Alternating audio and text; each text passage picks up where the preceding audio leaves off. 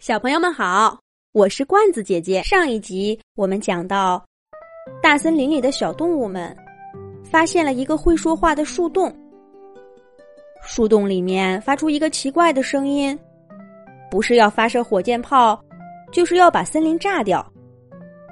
大家没办法，只好请来了月宫小兔兔和小老鼠糖糖帮忙。结果两个小神仙看着会说话的树洞。也束手无策。最后，小老鼠糖糖决定把这棵大树劈开，看看里面说话的究竟是谁。这么一说，住在树上的小鸟们不干了。可是我们的家都在树上呀！把树砍，把大树劈开，我们住到哪儿去？小老鼠糖糖安慰大家说：“放心吧。”是用法术把大树劈开，等看到里面究竟藏了什么妖怪，我们就会再把大树给合上的。放心，对大家的生活不会产生任何影响。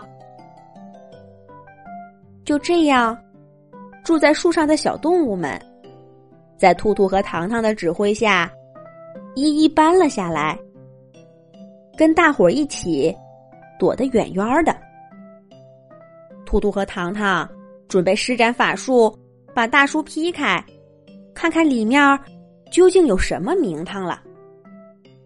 可兔兔和糖糖刚在大树底下坐下来，闭上眼睛准备念咒语，就听见远远的传来一阵喊声：“等一等，等一等！”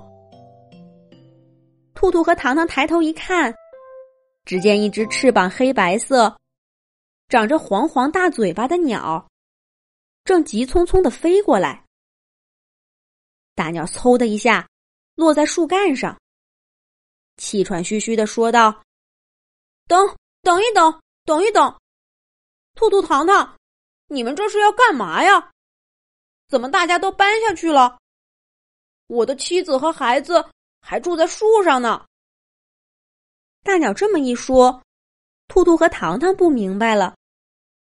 刚刚明明让所有的动物都先从树上搬下来了，这只大鸟的妻子和孩子在哪儿呢？只见这只黄色大鸟也不再跟兔兔糖糖说话，它回过身，对准那个会说话的树洞，叮叮咚咚的敲起来。一边敲一边说道：“亲爱的，是我回来了，快伸出嘴巴，我给孩子们带了好吃的呢。”大鸟的话音刚落，从那个树洞里伸出了一只跟它一样的黄色大嘴巴。树洞里的嘴巴大大的张开，从远处飞来的大鸟把食物送进了嘴巴里。他们交接了好一会儿，才把食物交接清楚。这时候，只听见树洞里传出了一阵轻柔的说话声：“谢谢你，真是太棒了，亲爱的！有这么多好吃的，我吃得饱饱的。咱们的孩子呀，就快出生了。”兔兔和糖糖赶忙拉住大鸟说：“这，这……”你你的妻子和孩子们就住在这个树洞里。大鸟点了点头。兔兔糖糖又问：“那那里面会说话的怪物是？”大鸟一听会说话的怪物，歪着头想了想，紧接着哈哈的笑起来。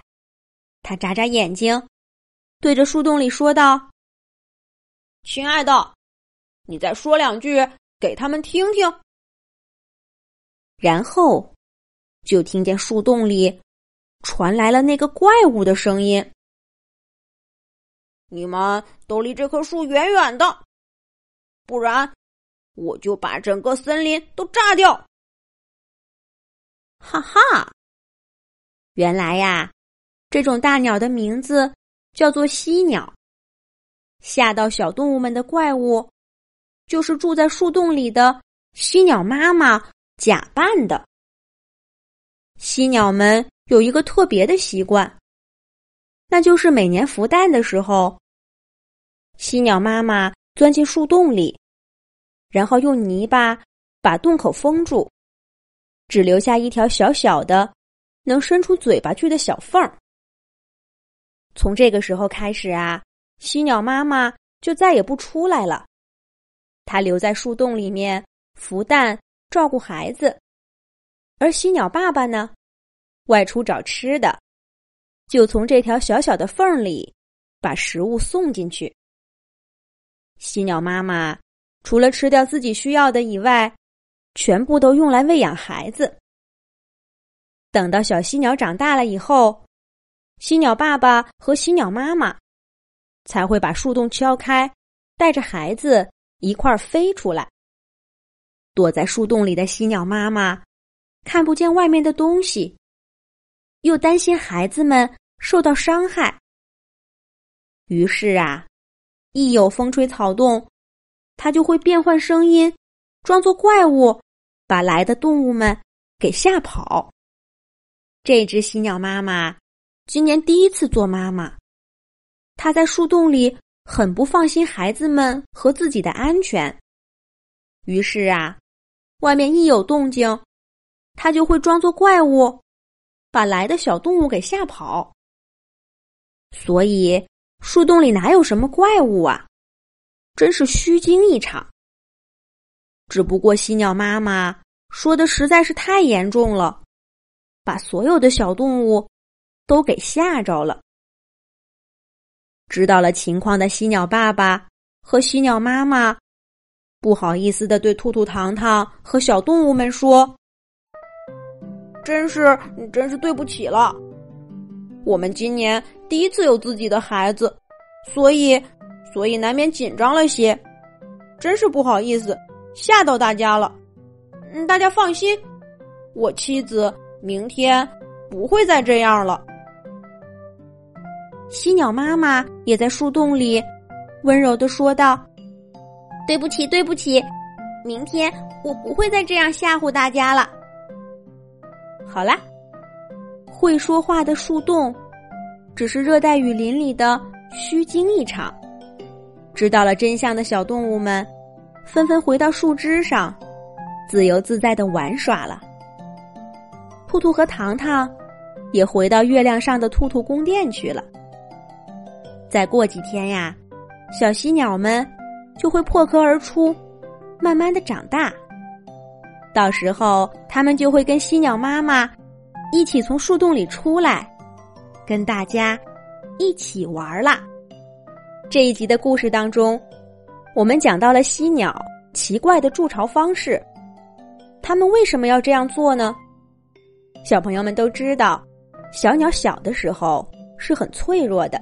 犀鸟爸爸和犀鸟妈妈这样做，有可能是为了防止他们的天敌爬树蜥蜴爬到他们的洞穴里去，把小鸟给吃掉；也可能是担心其他的犀鸟抢占他们的巢穴吧。在大自然当中，动物们有许许多多我们想不明白的习性。不过，罐子姐姐想啊，这一定都是聪明的小动物们想出来的。适应环境的好方式。